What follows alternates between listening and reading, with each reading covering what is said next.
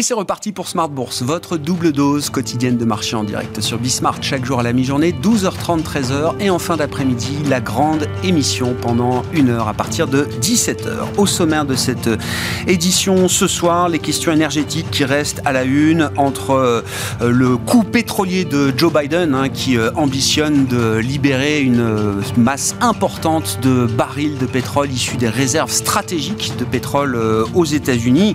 On aura peut-être la confirmation euh, dans les prochaines heures, mais euh, l'idée, c'est euh,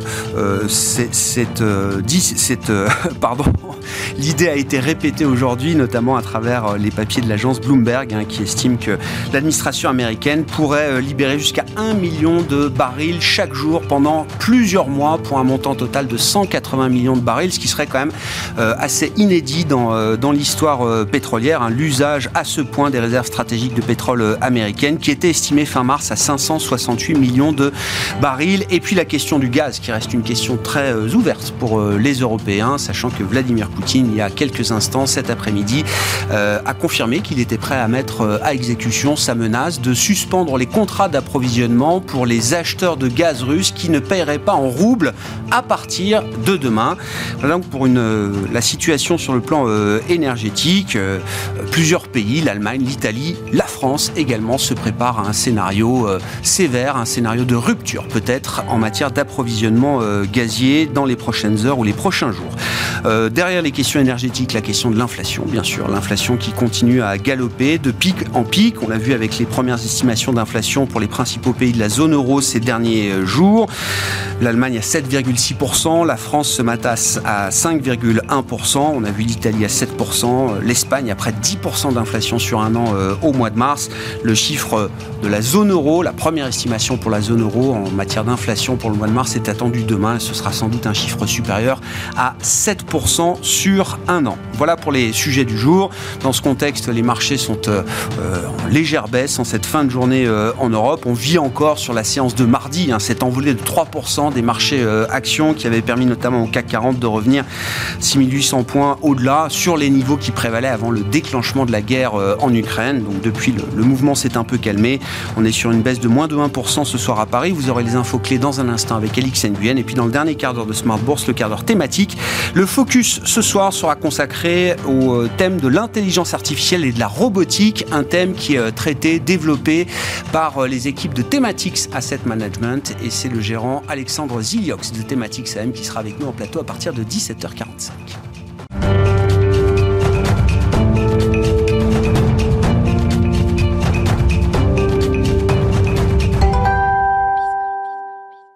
Des marchés actions euh, qui restent très hésitants, en manque d'inspiration aujourd'hui. Une fin de séance dans le rouge pour les indices en Europe. Les infos clés du jour avec Alix Nguyen. L'indice parisien s'inscrit dans le rouge au terme d'un mois de mars pour le moins chaotique. Le CAC est en passe d'accuser sa première perte trimestrielle depuis septembre 2020. À New York, la séance commence en légère baisse. Le recul des cours du pétrole, initialement bien accueilli, voit ses effets s'atténuer. Les États-Unis s'apprêtent à puiser jusqu'à 1 million de barils par jour dans leurs réserves stratégiques de pétrole afin de détendre les prix. Joe Biden doit prendre la parole à 19h30. Cette initiative intervient au moment où l'OPEP Plus a décidé d'un relèvement modeste de sa production à 432 000 barils par jour à compter du 1er mai. L'OPEP Plus qui n'a jusqu'à présent pas répondu aux appels des États-Unis d'augmenter fortement ses pompages. À une échelle européenne, le stock 600 du pétrole-gaz recule. Total Energy avance dans le rouge. Même chose pour BP à Londres. À New York, ExxonMobil et Chevron cèdent aussi du terrain. Sur le plan macroéconomique, le marché digère aussi le net ralentissement des dépenses des ménages américains en février, alors que les pressions sur les prix n'ont cessé de s'intensifier. L'indice des prix hors énergie et produits alimentaires, soit l'indicateur d'inflation privilégié par la Fed, a augmenté de 5,4% sur un an, un inédit depuis 1983. Du côté des inscriptions hebdomadaires au chômage, elles ont quant à elles augmenté de 14 000 à 202 000. Plus près de nous, après l'Espagne, la Belgique et l'Allemagne hier, en estimation préliminaire de mars, la France connaît un bon record des prix à la consommation de 5,1% sur un an, après 4,2% en février. Un focus sur une valeur à suivre. Aujourd'hui, le titre de Worldline chute. Le groupe fait les frais d'une information de Bloomberg selon laquelle Apple développerait sa propre technologie et ses propres infrastructures en matière de système de paiement. Et puis demain, l'inflation européenne, l'emploi américain et les résultats annuels de Sodexo devraient rythmer la dernière séance de la semaine. Tendance, mon ami, c'est chaque jour à 12h30 et 17h dans Smart Bourse avec Alix Nguyen sur Bismart.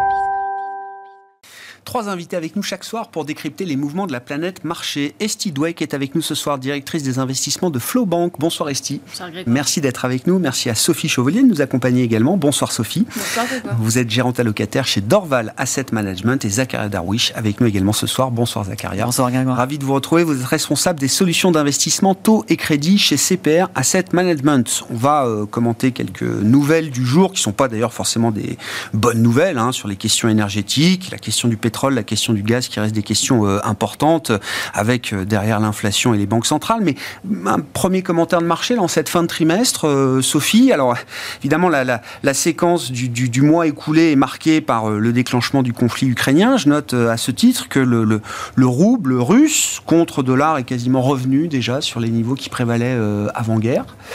10% près.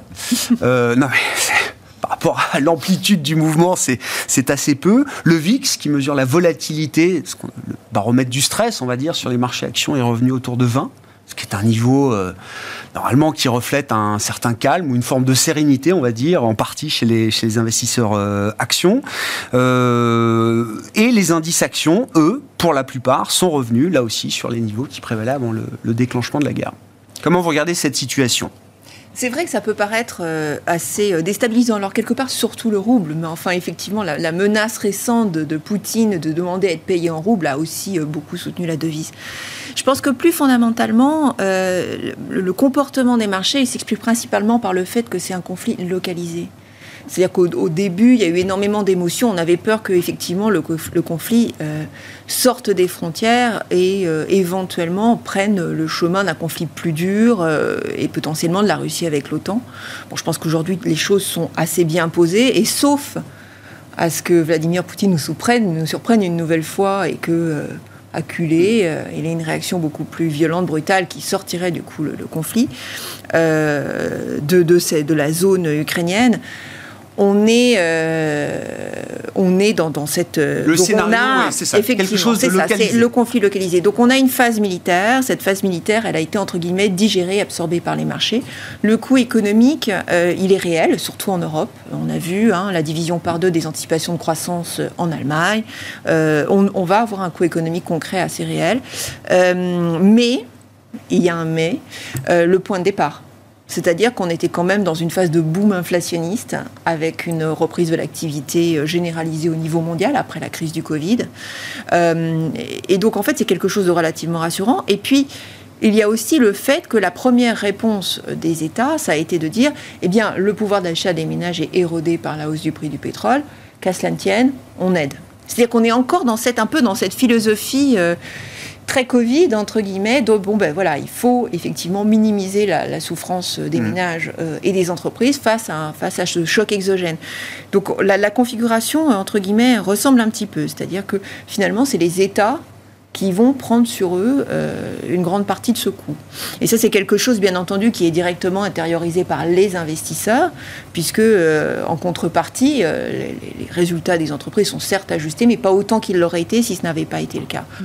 En revanche, l'autre lecture, et c'est la lecture pour le monde des taux, et là, je pense qu'on va avoir l'occasion d'en parler davantage, c'est vrai que le ralentissement qui provient effectivement de ce choc du coup n'est que modéré et ne calme pas la surchauffe inflationniste euh, qu'on voyait. Donc en fait, c'est surtout le marché des taux qui paye.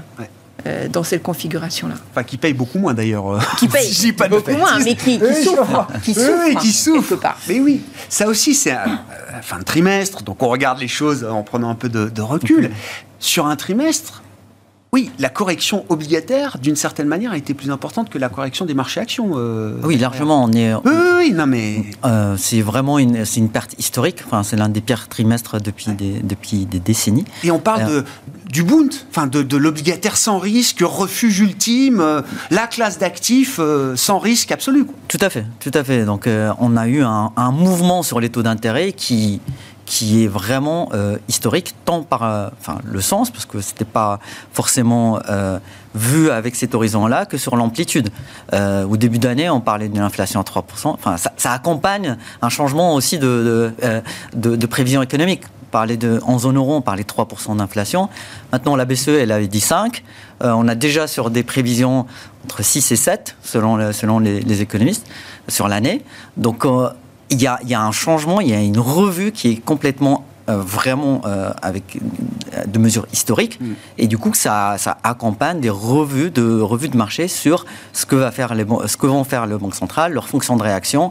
On a vu enfin on a quand même une différence entre la zone euro et, et les États-Unis euh, aux États-Unis, on peut dire que d'un point de vue, justement, et c'est peut-être ça aussi qui soutient les actifs risqués, c'est que, voilà, de point de vue euh, croissance, euh, emploi, on a coché les cases, du coup reste le sujet de l'inflation, alors qu'en zone euro, bon, c'est, on n'y est pas. Un sujet de croissance et, un, sujet, d'inflation. Donc, donc l'équation est plus complexe. Et, ça, et quand on regarde le marché obligataire, ça traduit quelque part cela, parce qu'on voit par exemple aux États-Unis, on voit qu'on maintenant euh, le marché s'attend à, un resserrement monétaire qui est, qui est extrêmement agressif et extrêmement rapide dans le temps, mais aussi court dans le temps. C'est-à-dire mm. qu'on a, on a déjà, on voit déjà, on entrevoit déjà la Banque centrale qui, qui doit entrer dans un cycle de détente de taux, de baisse des taux d'intérêt pour accompagner un ralentissement économique. Alors qu'en zone euro, on n'y est pas encore, mais on est quand même sur des, sur des attentes qui sont extrêmement agressives de, de Banque centrale, qui, qui, ne va pas avec le discours qu'on a aujourd'hui. Hein. Vraiment, on a un décalage fort entre le pricing de marché, ce que nous disent les banques centrales, et ce que nous disent d'autres segments de marché, de marché euh, typiquement le marché action. Comment vous regardez, alors dans les marchés globaux évidemment, euh, la situation actuelle euh, à l'issue de ce premier trimestre qui n'a pas été de tout repos jusqu'à présent? Non, ça c'est sûr que ça n'a pas été de tout repos. Euh, je dirais, si on essaie de penser un tout petit peu à plus long terme, et, et Zacharia en parlait un peu quand on, on, voit que les marchés commencent à déjà presser des baisses de taux de la Fed dans la deuxième moitié de 2023. Ça paraît dingue, hein. non mais enfin, je, c'est déjà quelque chose qui est dans les cartes et dans le radar du marché, des investisseurs. Donc la Fed va être très très agressive, tellement agressive qu'il faudra qu'elle euh, soit agressive dans en sens inverse, peut-être dans à peine un an, enfin un peu plus d'un an maintenant. Alors, il faut peut-être préciser que le, marché des futurs a en général vu assez faux avec la Fed. D'accord. Toujours des hausses de taux beaucoup plus agressives que ce que la Fed finit par faire. Euh, là, c'est vrai qu'ils s'accordent tous, euh, en fait, à re-ancrer euh, les attentes d'inflation, parce qu'au final, les chiffres actuels, ils sont élevés. On a une guerre qui est arrivée, donc ça empire la situation. je pense que quelque part, la Fed, elle pense toujours un petit peu que c'est transitoire, sauf que le transitoire va durer un an et demi ou deux ans au lieu des six mois que peut-être ils pensaient au départ. Et, donc, c'est vrai que le, donc le marché ne voit pas toujours juste. Je ne pense pas que la Fed va monter de, encore de, 2 ou 2,5 et demi au cours de l'année.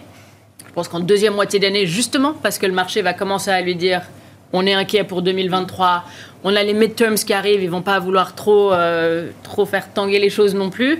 Ça va se calmer un petit peu. Mais si on prend un pas en, de, en arrière et qu'on regarde de manière générale sur les 6 à 12 prochains mois, on regarde au niveau global. La Chine, ça ralentit, mais priori, ils vont maintenir un certain niveau de croissance, même si ce n'est pas autant que ce qu'ils veulent. L'Europe, on est inquiet. On est inquiet à cause de la guerre, on est inquiet à cause de la, Chine qui ralentit aussi. Mm. On a clairement un sujet, j'imagine qu'on y reviendra. Mais on a quand même les États-Unis qui, a priori, alors, si la Fed réussit à éviter un, soft, un hard landing, ce qui est un grand si, mais s'il ne monte pas autant que ce, ce, que le marché prévoit aujourd'hui, c'est déjà plus probable. Mais si l'économie américaine tient, si le consommateur américain tient, ça tire finalement un peu toute l'économie globale et je pense que les marchés gardent un petit peu cet optimisme de la croissance américaine. Partant de la situation américaine, vous dites qu'il y, y, a un chemin qui, est pas encore, qui, existe encore euh, d'un soft landing où on arriverait à préserver euh, euh, un peu de croissance décente, en tout cas, pour euh, les prochains mois, les prochains trimestres. Et puis, avec une question de l'inflation, alors une partie se dissiperait de manière conjoncturelle, et puis euh, les, hausses de taux ou les restrictions euh, monétaires viendraient accomplir le reste du travail. Ce chemin est encore possible. Alors, ça dépend aussi de combien ils montent les taux. sur les, Alors, sur les trois prochains mois, je pense que 50 points de base au mois, au mois de mai, ils risquent de les faire parce que tout le monde en a assez parlé. Le marché, alors les marchés des taux, pas tellement, mais le reste du marché le digère plutôt bien. Mm. Ce qui refont 50 derrière pour vraiment marquer le coup. Moi, je vois plus de pauses plus tard. Et je vois, de nouveau, il va falloir surveiller le consommateur américain. On a un ou deux indicateurs qui sont moins rassurants euh, que d'habitude. On a le marché immobilier qui commence à être euh, un petit peu chaud mmh. et voire à ralentir, qui serait un gros sujet aussi. Donc pour moi, c'est pas vraiment que la Fed va réussir l'exploit du soft landing, c'est peut-être qu'ils vont pas monter autant, qu'ils vont tolérer plus l'inflation. Et au, final, en, en, se disant aujourd'hui, ils ont vraiment cette inquiétude d'inflation parce que le marché de l'emploi va bien à un moment, je ne crois pas qu'ils ils pourront juste ignorer l'aspect croissance. Je crois que là, peut-être première moitié de l'année, oui. Et de nouveau, on parle, eux, ils parlent vraiment de cet ancrage des, des attentes d'inflation à moyen long terme. Et ça, ça justement, ils l'ont perdu et ils veulent le, récupérer. Mais à un moment, je ne pense pas qu'ils pourront continuer à, à ignorer la croissance. C'est pour ça que, peut-être, en tout cas, pour 2022, je ne vois pas de récession. Et avec cette idée-là, on comprend pourquoi le marché américain de, redevient tout de suite un marché refuge, pourquoi les performances du marché américain euh, sont un peu meilleures sur la période récente, là, par exemple. je pense qu'il y a un côté un peu plus défensif. Donc, euh, tout le monde s'inquiète un peu de croissance, donc on va chercher les défensives. On a vu qu'une partie, en tout cas, de la tech rebondissait un peu. Ça, ça emmène les indices américains aussi. Et je pense qu'il y a quand même un petit peu plus de confiance sur la croissance américaine que sur la croissance européenne euh, mm. sur l'année déjà, 2022. Et ça, ça soutient les indices américains. Bon, dans une allocation globale, Sophie, je vous passe la parole, mais voilà, est-ce qu'il y a des choses qui ont bougé de manière importante là Peut-être aussi sur, euh, sur ce point des marchés, euh, il, faut, il faut voir quelle était la, situation qui, prédate l'Ukraine, c'est-à-dire qu'il y avait quand même du point de vue du positionnement un optimisme assez appuyé sur l'Europe. Et, euh, et, une sous-pondération aux actifs américains et une favorisation en fait des actifs européens. Et ça, c'est quelque chose qui s'est renversé. Donc on voit bien dans l'écart entre, entre les indices. L'autre aspect qui peut être intéressant aussi et qui est peut-être un peu... Euh, presque, presque un peu cynique, mais le, le, choc euh, ukrainien et la modération de la croissance euh, qui en découle peut aussi rendre service aux États-Unis qui étaient dans cette phase de boom inflationniste avec effectivement donc un petit peu de ralentissement, c'est aussi quelque chose qui peut aider la Fed. Et là, je rejoins Esti, il y a il est, bien sûr euh, bon, la, Fed a plutôt décidé de front-loader son action, c'est mm. taper fort dès le début, mais elle va probablement, en fonction du déroulement euh, et du côté un peu, elle, a dit d'ailleurs, elle est data dependent, c'est-à-dire qu'elle va être dépendante de ce qui a publié. Après, ajuster, euh, ajuster son. C'est difficile d'imaginer qu'elle soit plus hawkish encore que ce qu'elle est déjà aujourd'hui. Le risque, c'est plutôt de la voir à un moment adoucir son. Sa et quelque part, du point de vue de l'investisseur action, il faut voir vraiment de, quel est l'ADN de l'investisseur action. Quelque part, si la Fed s'en occupe, je ne m'inquiète plus. On a pendant longtemps, on a reproché à la Fed de ne pas être sur la balle. Il hein. faut, voir de quoi on parlait à la fin de mm. l'année dernière. La Fed, nanana, elle est derrière, behind the curve, elle est, mm. elle est en retard. Et là, elle est sur la balle. Elle, elle a dit qu'elle était data dependent, on sait qu'elle est pragmatique, on sait qu'elle ne veut pas casser la croissance. Elle y arrivera peut-être pas, hein. mais elle a déjà dans le passé réussi à orchestrer des soft landings. Donc en fait, je pense que euh, les investisseurs, euh, et surtout les investisseurs américains, sont prêts à, lui laisser, entre guillemets, euh, cette, le doute. Oui, bien sûr, à lui faire crédit. Quoi. À lui faire crédit, exactement.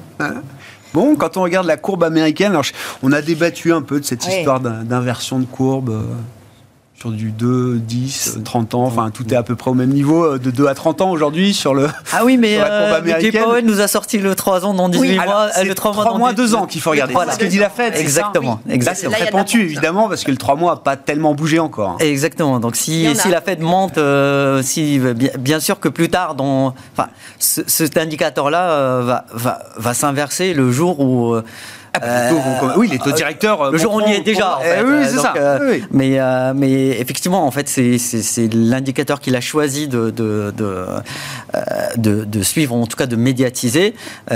donc, ça, ça, en essayant en fait d'enlever ce sujet-là de, de la pente du 2,10 ou du 2,30 qui qui est devenu au centre des, interrogations. Mm.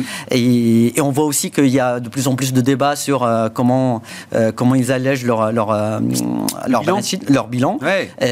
du coup, ce qui ramène encore un petit peu de pontification. Donc, c'était peut-être pas complètement innocent. Donc, ça, c'est un sujet, on peut se dire aujourd'hui que que vraiment le, en fait par rapport à la croissance grosso modo on a l'impression que que Powell le Powell, le Powell put euh, il en a marre en fait. C'est une épine dans le pied pour, pour, pour la Fed. ils ont des bah, pressions inflationnistes qui pensaient transitoires. Maintenant, ça commence à se matérialiser euh, sur différents fronts qui peuvent être beaucoup plus structurels. Du coup, euh, on veut bien passer du Powell put au Biden put. donc plutôt une, relance plutôt fiscale qui prend, prend la main et qui fait que la Fed peut faire son cycle. Peut-être, je suis complètement d'accord pas forcément de façon aussi agressive que, hmm. que pricée par le marché, mais rentrer dans ce cycle de resserrement et, se concentrer sur l'inflation. Ça veut dire quoi euh, Renvoyer la balle dans le camp de la politique fiscale aux États-Unis après tout ce qui a déjà été injecté, c'était refaire des chèques euh, aux ménages euh là, là, quand on voit l'annonce de, de, de, sur le pétrole, là, l'annonce sur le pétrole, elle n'est pas complètement, elle est pas complètement innocente. C'est c'est une manière de faire du fiscal, quoi, du budgétaire. C'est une manière de mettre un de mettre un, un cap sur sur le prix du pétrole à à court terme sur quelques mois. Bon, il y a aussi une, euh, on en parlait tout à l'heure, euh, il y a aussi une, volonté, une volonté euh, électorale derrière. Il y a une motivation électorale clairement. Mais, oui, j'ai vu que le, galon était en Californie à 6 dollars. Oui, et c'est 4 en moyenne aux États-Unis, 6 dollars en Californie. C'est un sujet pour l'électeur américain, pour le consommateur américain. C'est aussi un sujet pour la croissance. Euh, et, du coup, bah, en fait, en capant les prix de, telle façon, ça va pas, ça va pas limiter le, enfin, un million par jour. Euh, un million par jour. Si vraiment la Russie, on perd, on perd la, la, la production russe, c'est 3 millions par jour, ben oui. ça ne va pas compenser. Donc on aura une hausse des prix. Ça, c'est le premier point. Deuxième point, s'il continue vraiment sur euh, un million par jour sur plusieurs mois, sur 6 mois, de, ouais, jusqu'à 180 millions. 180 euh, millions, ça fait grosso modo le un tiers de leurs réserves stratégiques. Donc s'ils dépensent le un tiers des réserves stratégiques, ça veut dire qu'il faut bien les re-remplir plus tard. Donc ça va faire baisser le, la, partie courte. Mais on en rachètera d'autant plus demain pour restocker Exactement. Donc au final, l'impact. Il ne pas, il, il, va pas être énorme matériel, mais ça met un cap sur le prix. Euh, on commençait à entendre du prix de baril à, à 200 dollars. Ça, ça casserait la, croissance. Ça, ça aura un impact matériel sur la croissance. Et quelque part, c'est en ça que c'est un peu un put fiscal. Et on voit la même chose en Europe. et euh, pareil aussi avec un calendrier électoral chargé. Mais on, on voit, on voit les, le soutien aux ménages à travers euh, bah, tout ce qui coûte les composantes de l'inflation, donc électricité, euh, l'énergie au sens, mmh. au sens global, qui fait que euh, bah, ça allège un peu la pression sur la partie. Euh, et, on voit bien d'ailleurs, entre les États qui peuvent en faire beaucoup, ceux qui ont déjà peut-être moins de marge de manœuvre, on voit l'inflation en France est à 5% seulement sur un an. C'est un des plus faibles chiffres, en tout cas pour le, poids que la, la France représente. L'Espagne est à 10. Oui. Tout à fait. crée quand même des écarts importants. Hein. Enfin, on voit bien effectivement les, différences de, de, boucliers budgétaires que les États sont capables de mettre en place pour leur population. Tout à fait. Euh, ouais, les, les, réserves stratégiques de pétrole, c'est quand même là pour le coup, c'est un Biden joue un bon coup parce que moi j'ai souvent entendu dire oui mais puiser dans et il l'a fait déjà euh, deux fois dans les six euh, derniers mois je crois Joe Biden à coup de quelques dizaines de millions à chaque fois. Ça a été mais à chaque fois un coup d'épée dans l'eau. Je sais même pas si ça a eu un impact de marché au moment de l'annonce ou au moment de la, de la, mise en place de, de, la mesure. Là visiblement cette fois ça a l'air d'être une carte un peu plus grosse peut-être Esti? Est-ce qu'on peut le dire comme ça? On, a, on remarque, et c'est pour ça qu'on parlait de ce côté électoral, on a les midterms qui arrivent dans mmh. un, peu, plus que six mois. On, on je pense pas que Biden croit vraiment qu'il peut garder une majorité démocrate, mais on, essaye quand même.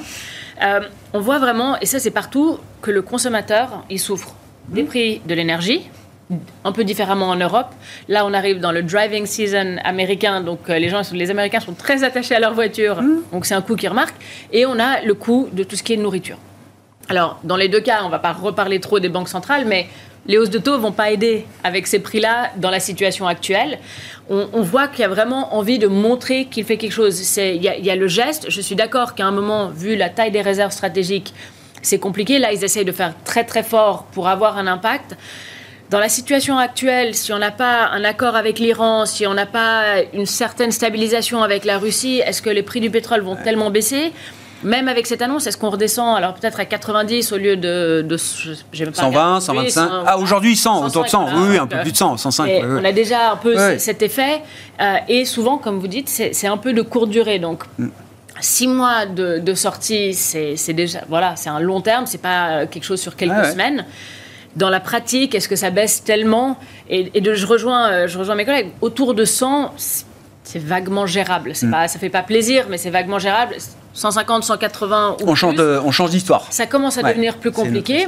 Et ce qui est intéressant, on va pas parler que de pétrole, mais le, shale américain qui avait hmm. baissé les prix sur les dix dernières années ne réapparaît pas tellement, à part peut-être euh, Warren Buffett qui est en train de regarder justement. Ah oui, j'ai pas vu ça. Il a, il a augmenté, je crois que c'est Occidental, il a fait Occidental euh, Petroleum. il a augmenté sa position Énormément. Et donc là, il y a un point d'interrogation. Est-ce qu'il voudrait carrément. Moi, des brokers revenus des États-Unis après avoir rencontré pas mal de boîtes de, de schiste et des grosses, effectivement, m'ont dit ils sont tellement focus cash, flow qu'aujourd'hui, ils n'ont plus besoin de remettre en production ou de repartir sur l'exploration. Ce qu'ils ont leur suffit et ils privilégient le cash flow au capex euh, aujourd'hui. Donc, ne comptez pas sur les grands pétroliers de schiste américains. Parce qu'ils ont été en fait un peu critiqués par leurs euh, shareholders que justement, Bien sûr s'occupaient pas assez d'eux, et donc là, ils s'occupent d'eux et pas, euh, et pas de, voilà, de rouvrir les puits. Et ça, quelque part, ce serait plus intelligent d'avoir des incentives, à mon avis, pour eux, pour relancer ça, que euh, les, les, réserves stratégiques, qui, pour le coup, il va falloir remplir plus tard. Mm après, si vous redonnez un feu vert au gaz de schiste américain, comment vous l'arrêtez le jour où la crise retombe un peu et où il faut se refocaliser sur euh, l'électrique et la transition, euh, etc. Je pense qu'ils ont été beaucoup marqués justement par le changement de régulation et, justement c'est cette incertitude-là qui fait que ça ne relance pas parce que de mémoire leur, leur break-even, enfin le prix au-dessus duquel ils seraient, il serait euh, rentable, rentable c'est 60, 60 dollars du baril. Ah bah, donc, ils sont largement. donc là, ils peuvent même traiter des contrats à long terme qui sont bien au-delà de ce niveau-là. Euh, et, vraiment loquer des profits. Mais ça ne se fait pas. L'élasticité de la production américaine au, prix, au, prix, du pétrole est extrêmement faible aujourd'hui. Et effectivement, ça, c'est un des, un, des soucis clés euh, de la situation actuelle. Bon, il y a la question du gaz pour les Européens. Alors, je sais pas, le sujet est compliqué. Hein, c'est pas un sujet évident. Au-delà des headlines et des news qui tombent, euh, Poutine, euh, voilà, oblige les acheteurs de gaz euh, russes à payer en roubles. À partir de demain, c'est obligatoire. Il faudra ouvrir des comptes en roubles en Russie. Bon, je comprends qu'il y a quand même une, boucle, un chemin qui permet peut-être des échappatoires ou en tout cas qui.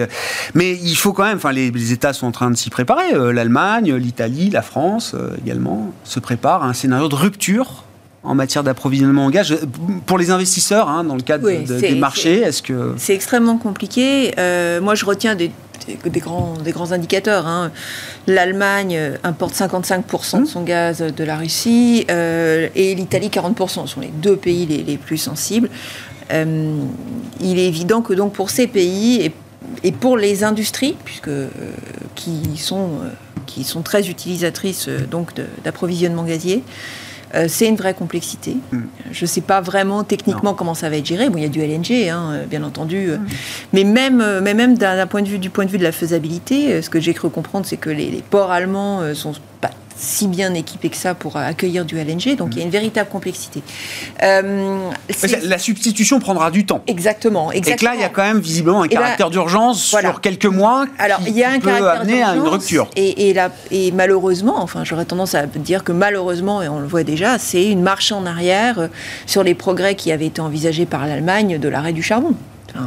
Là, euh, malheureusement, on est, on, est obligé, ils vont être obligés d'être extrêmement mm. pragmatiques. Mais bon, le charbon vient aussi de Russie. heureusement, il y en a en Pologne, mais j'irai quelque part, euh, le charbon vient aussi en partie de Russie. Donc, on a, c'est un, c'est un véritable problème. Bon, les États se préparent. Il y a de la solidarité intra-européenne aussi. Hein. Nous, on vend, la France ah bah. vend beaucoup d'énergie. Euh, à l'Allemagne, nucléaire, c'est moche, mais c'est comme ça.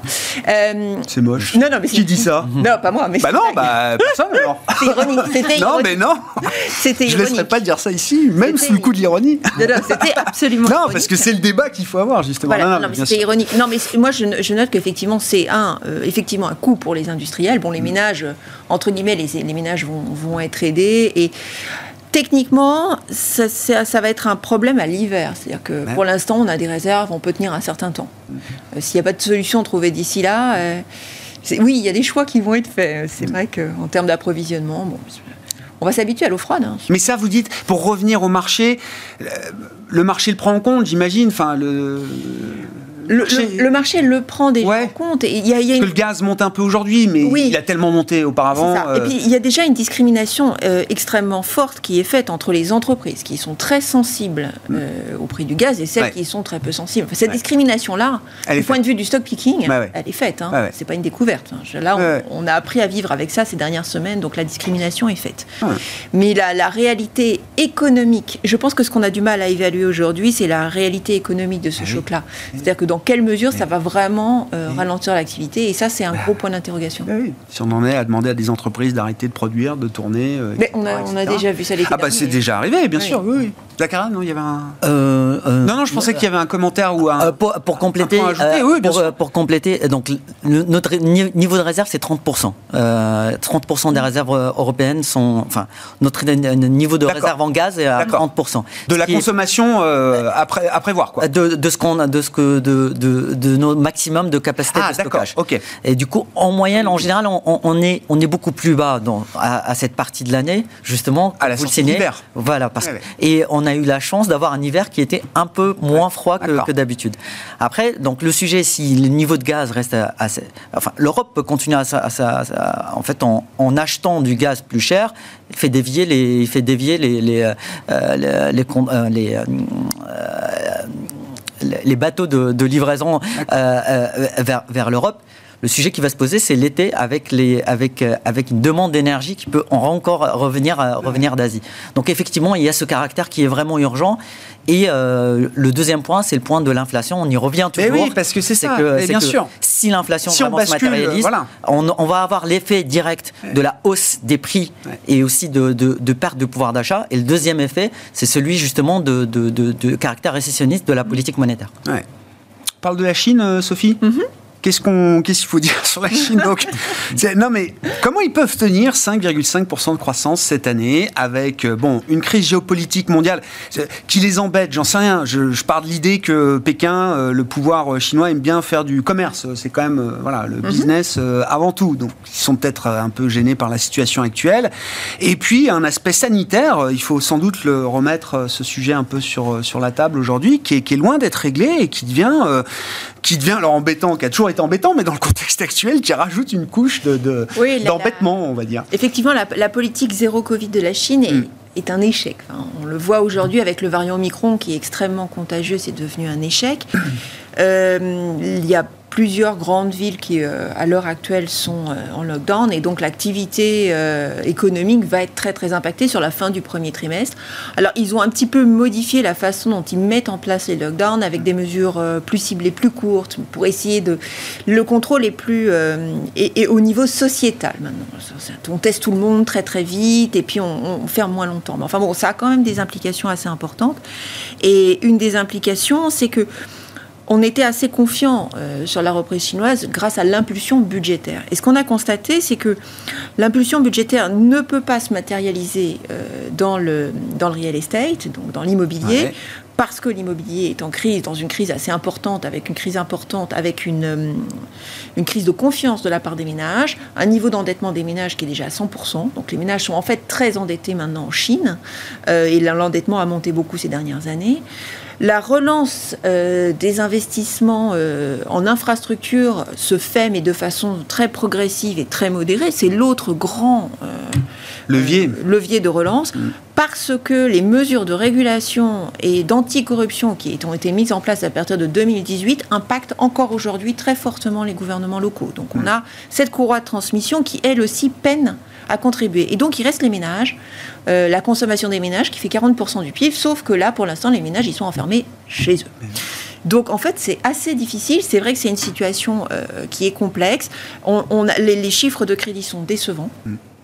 euh, effectivement. Et donc là, les, le, fait d'atteindre ce chiffre de, de 5,5% est, est, inquiétant. Alors après, on, parle d'une question qui est très sino-centrée. Euh, aujourd'hui, euh, effectivement, la question qui intéresse beaucoup, qui nous intéresse beaucoup, nous, c'est les chaînes d'approvisionnement. Mmh. Et, ce qu'on voit sur les chaînes d'approvisionnement, c'est que, euh, effectivement, sur ces, sur ces toutes dernières semaines, là, sur cette toute dernière phase, on commence à nouveau à avoir des problèmes sur les ordinateurs, sur un certain nombre de composants, etc., qui partent pas. Voilà. Et, les, temps de, les temps de trajet. On repart pour un tour de délai, de, de délai, et, les, temps de trajet sont rallongés. Donc, euh, et c'est vrai que de ce point de vue-là, bon, bah, ça, ça, contribue aussi aux tensions inflationnistes dans, dans les pays développés, puisqu'il y a, il y a des délais qui, qu'on, retrouve. Donc on, on, a cette complexité chinoise. Euh, et du point de vue de l'investissement, donc effectivement, ça ne donne, ça donne pas très très envie d'investir dans la reprise chinoise, puisqu'on a du mal à la voir se matérialiser concrètement. Le gouvernement a mis en place une série de mesures pour soutenir le marché A, donc le marché local, euh, et le marché euh, offshore, entre guillemets, c'est-à-dire Hong Kong euh, et puis la partie américaine, reste très très très chahuté par les questions d'investibilité, mm. que ce soit sur les, sur les actions américaines, parce qu'il y a un certain nombre d'entre elles qui vont être délistées, parce qu'elles ne pourront pas se mettre en conformité avec les demandes américaines, et puis à Hong Kong, tous les grands leaders de la tech qui là sont en train d'être, depuis l'été dernier, massacrés parce que changement réglementaire, etc. Donc nous, on se pose vraiment cette question de l'investibilité et aujourd'hui, ça reste très très compliqué euh, d'aborder euh, sereinement ce marché, même s'il a incroyablement d'irrité. C'est-à-dire qu'il il peut y avoir des, il peut y avoir bien entendu des rebonds techniques, mais c'est une complexité incroyable. Alors un chemin que moi je vois pour peut-être changer de point de vue, et c'est euh, en deux mots, c'est effectivement la position de la Chine dans ce conflit avec l'Ukraine. Est-ce que la Chine peut endosser un rôle de médiateur? Est-ce qu'elle peut réussir à se positionner comme médiateur? Et ce faisant, si elle y arrivait, est-ce que ça pourrait améliorer ses relations avec les États-Unis? Alors ça, c'est moyen, mais enfin en tout cas, ça la rendrait plus investissable et de façon plus évidente avec l'Europe. Donc elle se positionnerait sur la scène internationale, non pas comme le méchant dictateur. Donc le côté multipolaire, quoi, en fait. Exactement. Elle rouvrirait, elle quelque part, elle se elle redorerait un petit peu son blason sur la scène internationale en jouant ce rôle-là. C'est pas certain du tout. Non, mais mais c'est une possibilité, c'est un chemin. Euh, qui pourrait effectivement, euh, en tout cas, rendre la Chine investissable à nouveau. J'aime bien parce qu'il y, y, a quelques années, enfin à peine quelques années en arrière, beaucoup imaginaient que les BATX, hein, c'est vous mm. qui m'aviez appris cet acronyme à l'époque, Sophie, allaient devenir les équivalents des GAFAM, y compris dans les portefeuilles euh, des investisseurs. Mm. Des valeurs de patrimoniales, de fonds de portefeuille, mm. des géants. Bon, là, le chemin, c'est quand même bien écarté. Hein. Les BATX ne sont pas encore les GAFAM mm. sur le plan euh, boursier pour, euh, pour les investisseurs.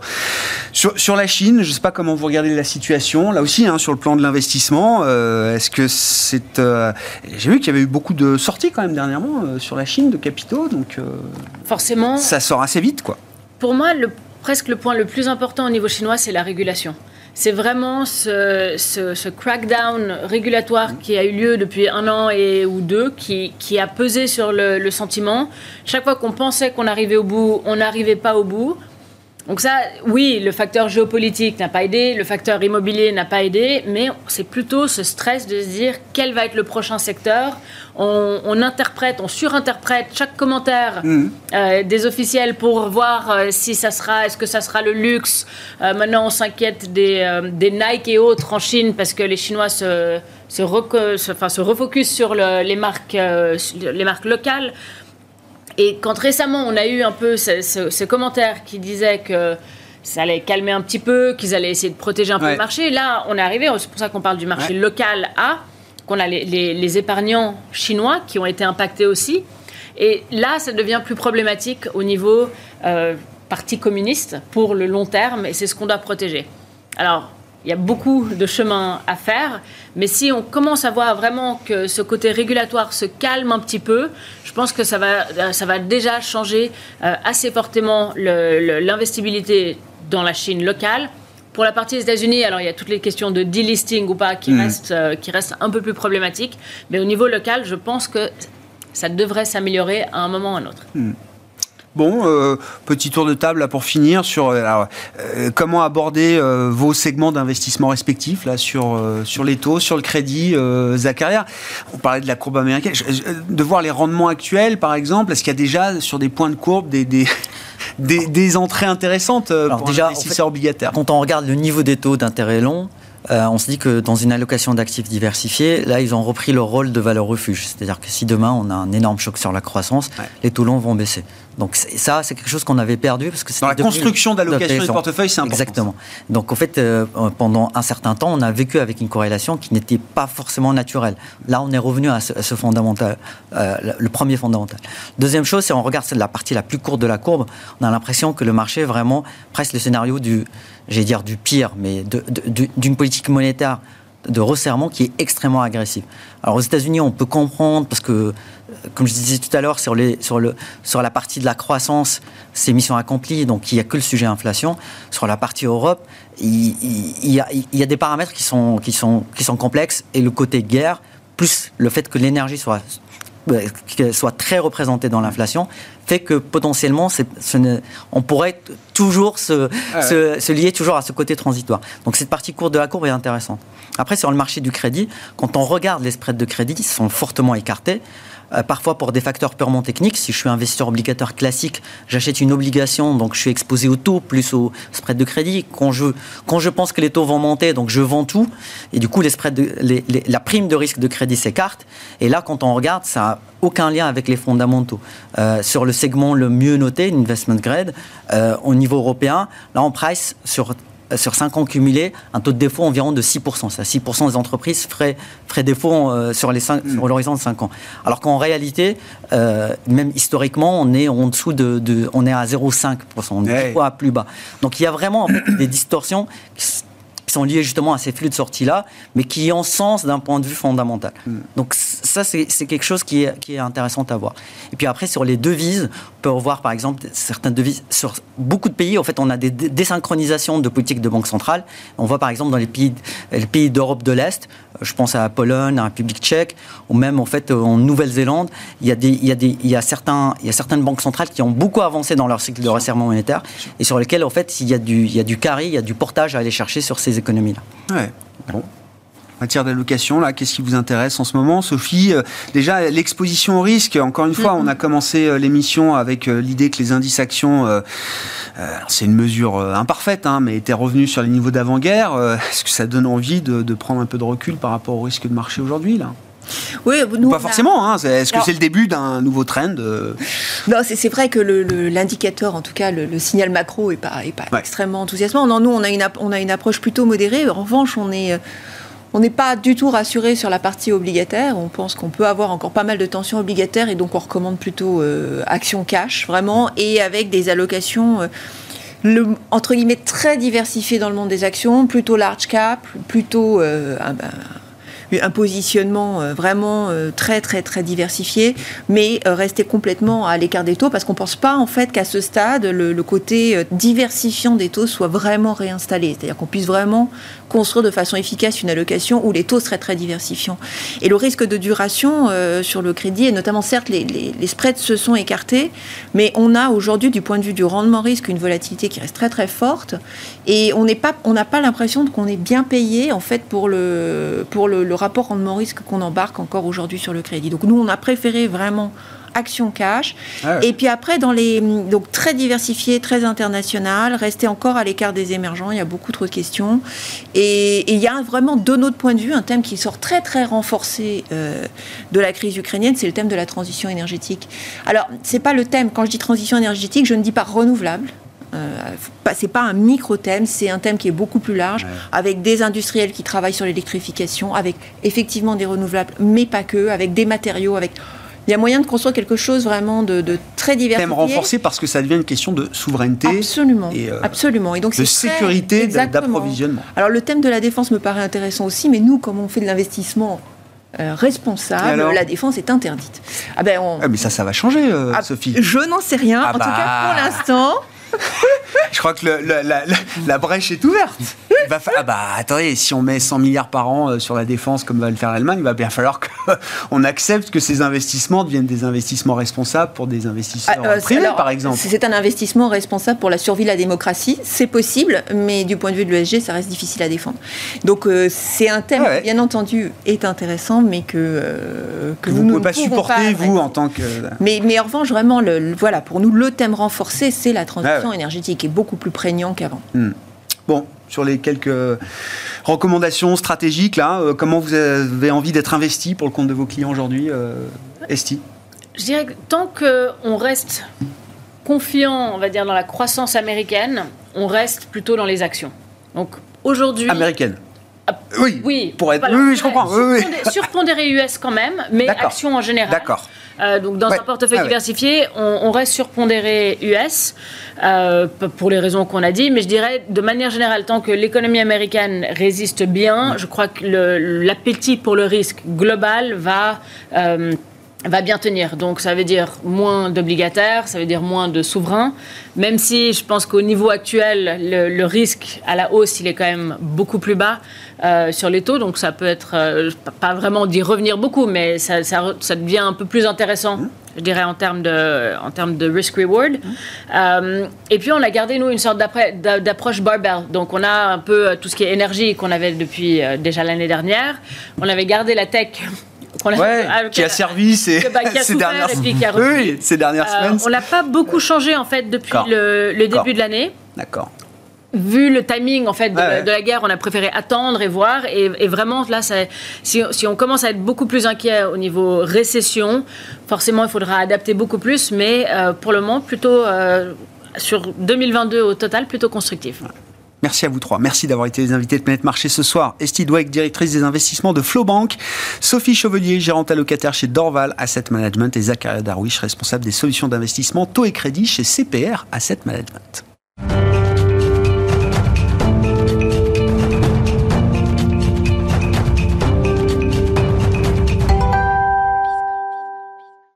Le dernier quart d'heure de Smart Bourse, c'est le quart d'heure thématique. Et le thème ce soir, c'est un des grands thèmes justement de la gestion thématique euh, en ce moment, le thème de l'intelligence artificielle et de la robotique. Nous en parlons avec Alexandre Ziliox, qui est à mes côtés en plateau, gérant chez Thematics Asset Management. Bonsoir Alexandre. Bonsoir Grégoire. Bon, société de gestion, pure player de cette gestion euh, thématique depuis euh, plusieurs années maintenant. Vous êtes pilote, copilote du, de la thématique intelligence artificielle et, et, robotique chez Thematics. Alexandre, déjà peut-être question Comment est-ce que alors la crise géopolitique euh, majeure générée par la guerre de Vladimir Poutine euh, en Ukraine depuis un peu plus d'un mois maintenant, comment est-ce que cette situation géopolitique impacte selon vous les, fondamentaux et les perspectives d'un thème comme celui que vous euh, défendez chez Thématique AM alors on va essayer peut-être de, couper l'univers d'investissement en deux parties pour, simplifier un peu le discours. Euh, si on prend la partie très logicielle, très intelligence artificielle, finalement, on a un impact qui est à ce stade en tout cas très limité, euh, puisque finalement l'impact principal encore aujourd'hui, euh, aujourd'hui pardon, de, de, ce conflit, il est inflationniste, il est sur les perspectives de croissance économique, notamment en Europe, et donc les sociétés de logiciels sont à ce stade, encore une fois, assez protégé.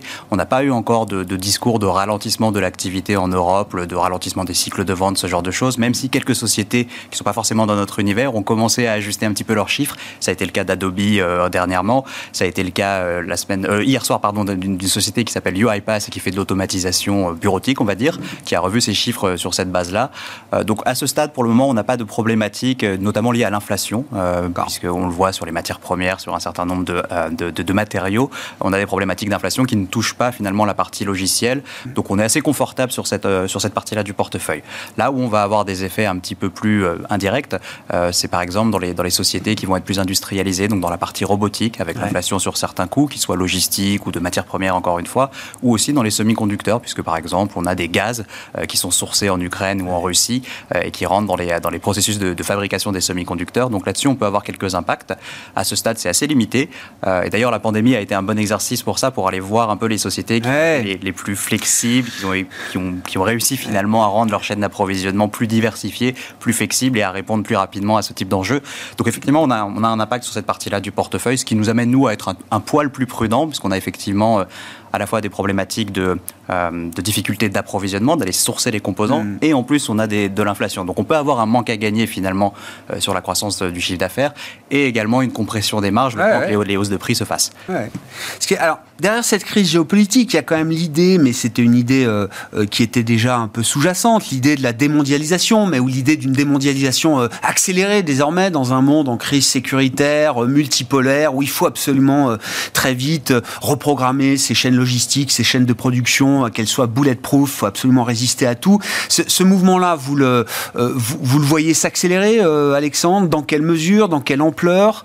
Et est-ce que pour vous, c'est une, une validation du thème. Le thème était bien sûr validé puisqu'il existe depuis plusieurs années chez Thematics, mais est-ce que ça renforce encore, j'allais dire, ce thème de la robotisation euh, et de la logistique euh, également, hein, qui, est, qui, est, un peu sous-jacent à ce thème? Absolument. Alors si on parle de, manière assez générale, et après on peut peut-être parler d'exemples un peu plus précis, effectivement, rapatrier des capacités de production, rouvrir des usines en Europe, c'est quelque chose qu'on n'a pas fait de manière tous azimuts depuis non. des décennies finalement.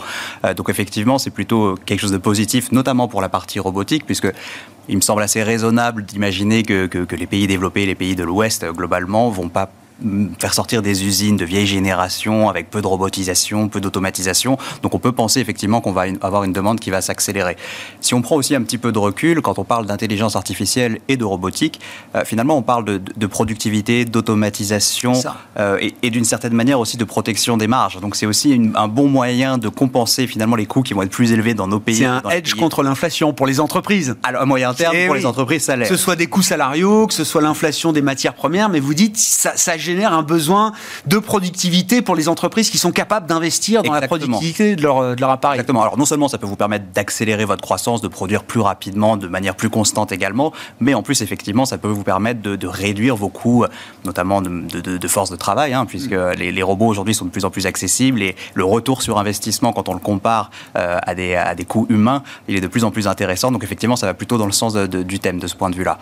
Euh, voilà. Ouais, ouais. Et alors justement, bah oui, moi je veux bien un exemple, une, une valeur un peu emblématique que vous avez en portefeuille, hein, bien sûr, Alexandre, qui, qui incarne un petit peu tout ce qu'on dit là et qui, euh, qui soit bien positionné pour capter cette, euh, cette demande qui euh, ne peut qu'augmenter visiblement. Alors cette rapatriation des, des, capacités de production, elle va probablement se faire sur des industries plus stratégiques que d'autres.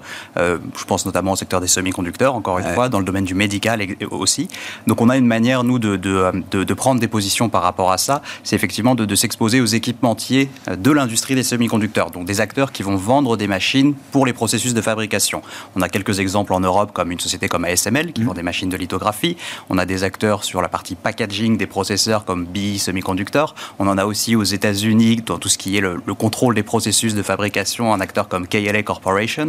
Donc tous ces gens-là vont bénéficier finalement des grands plans d'investissement et on parle de plusieurs dizaines de milliards de dollars. Aux États-Unis, on a le CHIPS Act qui est aujourd'hui quantifié à 52 milliards de dollars. On a en Europe Europe des initiatives publiques et privées euh, d'ouverture de nouvelles usines qui mmh. dépassent aussi les 40 milliards d'euros. Donc tous ces acteurs-là euh, vont finalement venir euh, répondre à cette demande et profiter de, ces, de ce phénomène de, de reshoring, de rapatriation des, des, des capacités de production. Mmh. Là, évidemment, on, a, on parlait de, de, de, de l'impact sur le, le, thème des euh, derniers développements, de la crise géopolitique notamment, mais de manière plus globale, comment vous regardez le, la valorisation d'un thème comme celui de l'intelligence artificielle et de la robotique, qui est fondamentalement un thème de croissance, voire d'hypercroissance peut-être pour certaines euh, sociétés. Hein. Ça fait partie des méga tendances euh, du futur, comme on dit. Euh, Alexandre, comment vous regardez la question de la valorisation dans un environnement de marché où les investisseurs semblent quand même réticents à payer des multiples trop ambitieux, je le dirais euh, comme ça, et dans un monde où le coût du capital remonte euh, avec euh, le resserrement des politiques monétaires Alors on l'a fait de, de, plusieurs manières. La première chose, c'est évidemment de se comparer un petit peu à nos indices de référence, de se comparer au marché de manière générale et de voir en absolu comme en relatif comment se comporte la valorisation du, du portefeuille. De ce point de vue-là, c'est intéressant de voir que notre prime de valorisation sur un indice global qui est le MSCI ACWI euh, est au plus bas. Donc, le ACWI, c'est donc euh, All Country World Index, hein, les, les, actions mondiales, le grand indice qui représente les actions Donc si on regarde la valorisation du portefeuille en EVI, en valeur d'entreprise sur les bidas, on a une prime de 50% qui est vraiment le, point le plus bas depuis euh, le lancement du fonds, euh, alors que dans le même temps, on a des fondamentaux, une prime de croissance des bénéfices qui est de 100%. Donc finalement, on paye la croissance moins cher que, lors lorsqu'on paye un, indice euh, action, action globale. Donc c'est un premier point. Relativement au marché, on est moins cher que ce qu'on l'a été par le passé. Donc c'est plutôt un, point favorable. Et puis ensuite, on a fait un exercice un peu plus systématique sur les positions du portefeuille, où on est allé regarder euh, où se situaient les niveaux de valorisation quand les niveaux de taux, parce que c'est un petit peu le sujet. Mais oui, bien sûr, mais évidemment. Euh, quand les niveaux de taux étaient plus proches des 2,5, 3%, donc euh, aux États-Unis, c'était en 2018-2019. Euh, donc on a regardé un petit peu les valorisations de nos sociétés à, à ce moment-là, et il s'avère que dans la grande majorité des cas, à quelques exceptions près, on est revenu sur des niveaux de valorisation qui sont soit inférieurs, soit sur les mêmes niveaux alors même que depuis 4-5 ans, une grande partie de ces sociétés ont gagné des parts de marché, ont augmenté leurs marges, ont développé de nouvelles euh, solutions, qu'elles soient informatiques ou robotiques, mmh. peu importe, et donc finalement ont agrandi un petit peu leur, leur avantage concurrentiel et donc justifieraient d'une certaine mesure des multiples de valorisation qui sont plus élevés. Donc de ce point de vue-là, c'est assez intéressant pour nous. Et au regard de l'incertitude économique actuelle, que ce soit euh, l'impact d'une remontée des taux, l'impact de l'inflation, l'impact du conflit, euh, on a des fondamentaux de nos sociétés qui ne se sont pas dégradés et qui, on l'espère, ne se dégradera pas, ne se dégraderont pas à l'avenir. Pardon. Et en termes de performance, alors je, je voyais, le, le, le, thème, le fond existe depuis euh, au moins trois ans, c'est ça, chez euh, Thématiques. Enfin, j'ai vu les performances 2019, 2020, 2021. Bon, c'est impressionnant. Hein, euh, euh, sont des très grosses performances. Je crois que c'est à plus de 60, enfin, 75% de performance peut-être depuis le démarrage du fonds. j'ai vu ça à peu près dans les prospectus. oui, vous confirmez l'ordre de grandeur?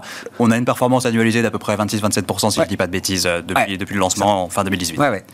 Quelle est le, la fin du premier trimestre 2022 avec un monde qui a été quand même pas mal bouleversé ou rebouleversé encore euh, ces dernières semaines. Comment le fonds s'est comporté là, de manière, en termes de performance sur, euh, sur cette période particulière. Hein? Sur la dernière valeur liquidative du, portefeuille, on était à, moins 8% en euros, ce qui se compare euh, toujours à ce même indice MSCI ACWI, lui aussi exprimé en euros, une performance de moins 1%.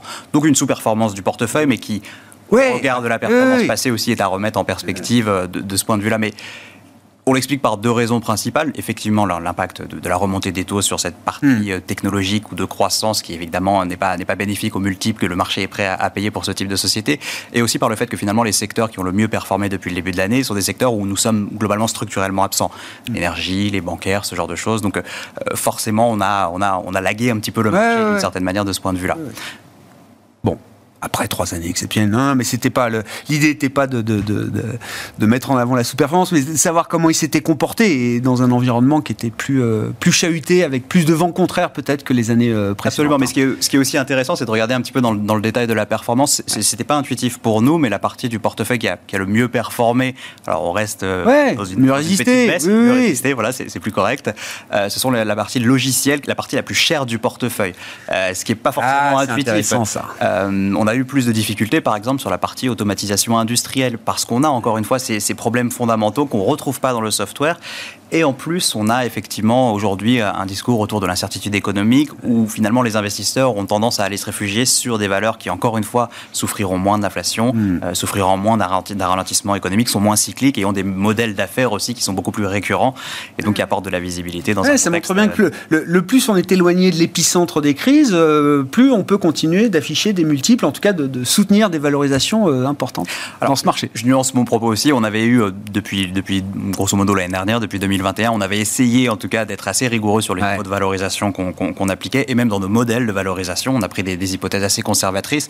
Donc effectivement, on n'avait pas une exposition très marquée mmh. en début d'année aux boîtes à très très très forte croissance, à très haut multiples, non profitables, donc ce qui nous a aussi un petit peu bénéficié dans ce contexte. Merci beaucoup Alexandre. Alexandre Diox qui était avec nous pour évoquer donc le, le grand thème de l'intelligence artificielle et de la robotique, gérant chez Thematics Asset Management, invité du quart d'heure thématique de Smart Bourse ce soir. Voilà pour cette édition. On se retrouve demain 12h30 en direct sur Bismart.